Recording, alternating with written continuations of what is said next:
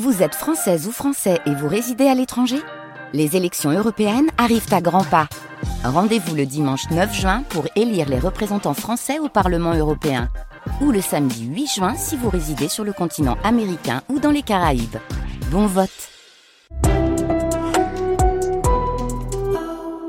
7h30, les infos de 7h30 dans quelques secondes, info route également et vous dire que c'est euh, il y a un petit peu de neige là visiblement euh, sur euh, la 16 du côté de, de, Calais également. Si vous êtes sur le secteur, vous prenez la voiture et vous voyez des difficultés particulières, vous nous appelez hein, bien sûr 03 20 55 89 89. Louise Forbin pour l'actualité. Bonjour. Bonjour Emmanuel. La météo d'abord, qu'est-ce que ça donne donc pour aujourd'hui des températures négatives hein, Températures négatives mais une journée ensoleillée dans le nord et le Pas-de-Calais. On note toutefois des brouillards parfois givrants ce matin sur la Vénois. Le département du Nord est en vigilance jaune, neige, verglas.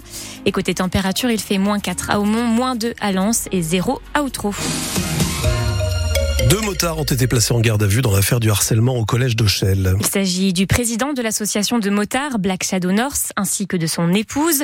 Début novembre, les bikers étaient venus devant le collège pour escorter une jeune fille victime de harcèlement. Mais depuis, la situation a dégénéré. Le président de l'association est soupçonné d'avoir menacé les proviseurs ainsi que le personnel de l'établissement. Sa femme, elle est poursuivie pour avoir diffusé sur les réseaux sociaux les images d'une bagarre entre deux jeunes filles du collège d'Auchel. Hier, la jeune femme de 27 ans est passé en comparution immédiate au tribunal de Béthune. Pour son avocate, maître Bertrand, cette affaire va trop loin. Selon elle, sa cliente n'aurait jamais dû se retrouver devant un tribunal correctionnel. Une comparution immédiate, c'est d'autant plus incompréhensible qu'elle avait été préalablement convoquée par le commissariat dans le cadre d'une audition libre qui devait se dérouler lundi. Elle se serait présentée tout naturellement et aucun élément nouveau ne justifie qu'on lui impose une garde à vue et ensuite on pose une comparution immédiate. Mais j'ai trouvé véritablement que le traitement de la situation de Mme Foucault était véritablement ubuesque. Je suis ravie que euh, Fokker puisse rentrer ce soir chez elle et retrouver ses enfants. Le dossier sera débattu euh, sur le fond au mois de février prochain. Des propos recueillis par Lucie Loconi. La jeune motarde a été laissée libre sous contrôle judiciaire jusqu'à l'audience du 2 février prochain.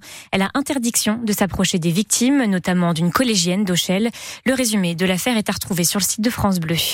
Des livreurs travaillant pour Uber Eats sont en grève aujourd'hui à Lille suite à un appel national lancé par Union Indépendant et la CGT Livreurs. Ils militent notamment contre les nouvelles rémunérations mises en place par Uber Eats qui leur feraient perdre de l'argent 10 à 40% par course. Pour l'entreprise, au contraire, il s'agit d'une rémunération plus juste. Une expérimentation de ce nouveau système de paie a été mise en place dans trois villes de France, dont Lille. Le gouvernement veut aider le développement du secteur de la logistique dans la région. 337 000 euros vont être versés au campus Euralogistique d'Hénin-Beaumont afin de pouvoir former un plus grand nombre de personnes. L'annonce a été faite par le porte-parole du gouvernement Olivier Véran et le ministre de l'Industrie Roland Lescure lors de leur déplacement dans le Pas-de-Calais hier. En formant plus de personnes, l'État espère aider cette filière en manque de main-d'œuvre à recruter et ainsi faire baisser le taux de chômage dans les Hauts-de-France qui atteint presque 9% cette année soit deux points de plus que dans le reste de la France. Cette année, pas de téléthon à Huizerne. La mairie a décidé plutôt de venir en aide aux victimes des inondations en organisant un week-end pour récolter des fonds pour les sinistrés. Dans la commune, l'eau est montée ces dernières semaines, mais le plus dur est passé. Elle a été moins touchée que ses voisines Arc et Blandec.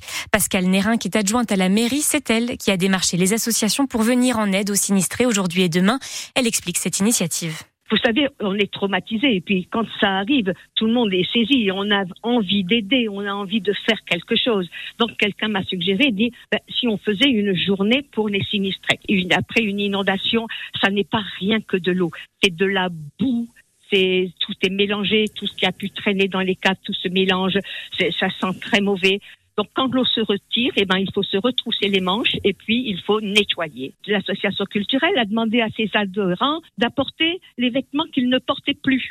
Alors, on les a triés, les ont triés, les ont répertoriés. Ils seront mis en vente à des prix dérisoires, des vêtements en bon état. On l'a toujours bien demandé, hein, des vêtements en très bon état. C'est simplement euh, aider les gens qui ont souffert, qui ont passé des nuits épouvantables qui ont passé ensuite des journées à nettoyer, pas, pas simple du tout. C'est un, un élan de solidarité. J'ai pas d'autre mot mieux que celui-là. Des propos recueillis par Victor Girard. Et dans le Pas-de-Calais, la décrue est désormais bien amorcée. Jeudi soir, les pompes hollandaises géantes ont pu être arrêtées, ce qui a permis la réouverture de l'écluse de Mardic et le passage des péniches qui étaient, euh, qui étaient à l'arrêt à cause des inondations. Leur circulation a repris sur le canal de Neuffossé, le prolongement de la canalisée. Toutes les informations sont à retrouver sur le site de France Bleu. En Ligue 1 de football, Lens va se relever après sa défaite contre Arsenal mercredi. Les Lensois ont perdu 6 à 0 contre Arsenal en Ligue des Champions ils affrontent Lyon ce soir pour la 14e journée de Ligue 1. Le club espère poursuivre sa belle série. Les Artésiens restent sur 8 matchs sans défaite en championnat et 5 rencontres sans prendre le moindre but. Le match est à vivre sur France Bleu Nord dès 16h30 avec Adrien Bray et François Launay. Coup d'envoi à 17h. Et ce soir, deux matchs de volet à suivre. En Liga, Tourcoing affronte Chaumont à 20h. Tourcoing est classé 5e, Chaumont, eux, sont 2e. Et à la même heure, en Liga féminine, Marc Ambarel affronte France Avenir 2024 du pôle fédéral qui est dernière du classement. Les volleyeuses de Marc en sont elles à la dixième place.